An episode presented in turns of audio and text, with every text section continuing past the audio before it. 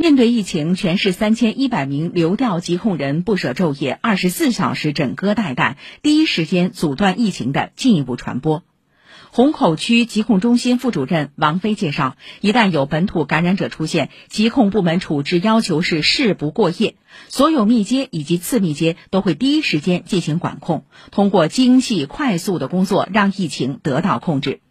杨浦区疾控中心防疫科副科长、现场流调组组长乔鹏已经二十个小时未合眼。他说，这次流调涉及青年人群，轨迹多，工作量呈指数级增长，白加黑连轴转几乎是每个人的常态。因病休假的浦东新区高杭镇社八办主任王文婷刚刚回到防疫工作岗位，便迎来了密集的人员排查任务。他介绍，协查通知单发到基层手里，经常是在半夜，同事们二十四小时手机铃声开到最大，晚上也不敢睡得太实，随时准备出发。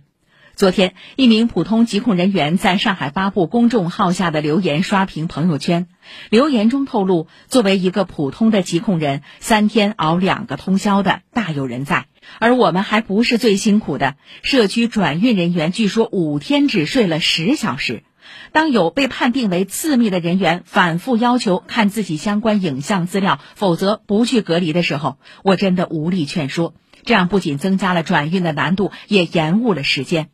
留言说：“请原谅，我忍不住发脾气。应急流调近两年，半夜一点能收工就很幸福。”对此，市民纷纷予以转发并真诚留言。在接受记者采访时，上海市疾控中心传染病防治所副所长潘浩发出呼吁，请市民相信疾控部门的专业性，与病毒赛跑需要每一位市民的配合。请听报道。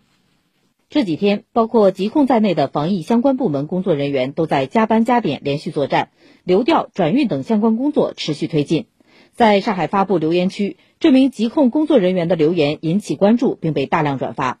市疾控中心传染病防治所副所长潘浩说，在一线工作中确实会遇到这种情况，市民被判定为密接或次密接的背后，都是专业人员在研判、分析大量资料基础上做出的专业判断，还请市民积极配合。啊，我们都是依据的，没有依据不判你。至少你去过，至少你在那个阶段有一定的时间和空间和病例存在着可能的这种交集。就是一句话，你是有可能成为潜在的病人，所以你才会成为我们的不同的所谓的排查对象，要么是密接，要么是次密，要么是筛查人员。与病毒赛跑需要快、准、严、早。潘浩说，防疫部队分秒必争，日以继夜，努力跑在病毒前面。战役没有旁观者，市民做好个人健康防护，同时积极配合各项防疫措施，就是对战役最大的支持。首先，对我们所有的市民啊，非常感谢他们啊，是为我们的防控做支持，如实的啊，把一些基本的信息告诉我们流调队员，帮助我们流调队员做好合适的研判。